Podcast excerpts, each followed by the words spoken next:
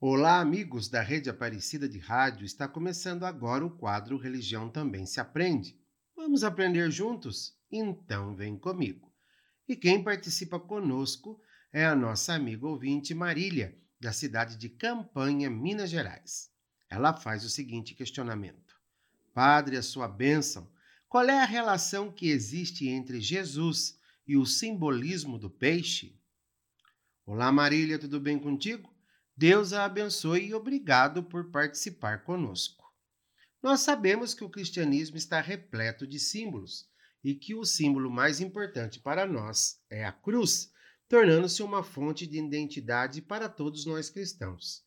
Porém, a cruz nem sempre foi tão colocado em evidência assim, pois antes da época do imperador Constantino no século IV, os cristãos eram extremamente reticentes em retratar a cruz, porque uma exibição muito aberta dela poderia colocá-los em perigo. Nessa época, vemos a quase total ausência da cruz, fazendo referência ao cristianismo no período das perseguições, embora os primeiros cristãos fizessem o sinal da cruz em seus corpos. As perseguições contra os cristãos era frequente e brutal nos três primeiros séculos do cristianismo. Por isso, a fé em Cristo precisava ser vivida praticamente na clandestinidade por grande parte dos convertidos. Numa realidade tão difícil de perseguição, como um cristão poderia então saber se a outra pessoa também era cristã?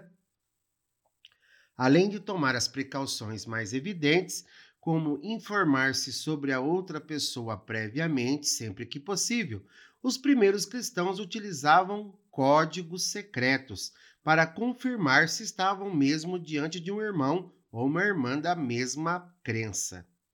A hipótese mais levantada é de que o cristão, quando supunha estar diante de outro cristão clandestino, desenhava uma curva ou uma meia-lua no chão. Se a outra pessoa desenhasse a outra meia-lua sobreposta a dele, completando assim a figura de um peixe, seria muito maior a probabilidade de que se tratasse mesmo de um seguidor de Jesus que conhecia o código secreto cristão. E por que afinal a imagem de um peixe? Porque as letras que formam a palavra peixe em grego, quando são escritas em maiúsculas, formam um acrônimo com as iniciais da expressão Jesus Cristo, Filho de Deus Salvador. Dessa forma, o peixe veio a se tornar um dos primeiros símbolos cristãos, juntamente com a imagem do bom pastor e, posteriormente, com o crucifixo.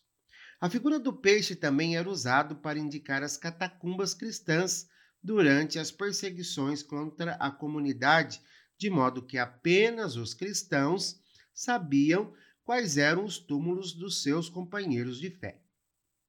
Os cristãos, para se identificarem, desenhavam no chão um peixe, assim podiam conversar sobre Jesus com um outro cristão sem correr o risco de ser atacado por um perseguidor.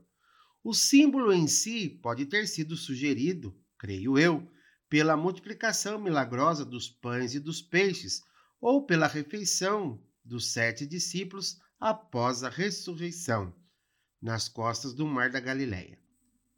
Ele aparece em frescos, representações esculpidas, utensílios, anéis e medalhões.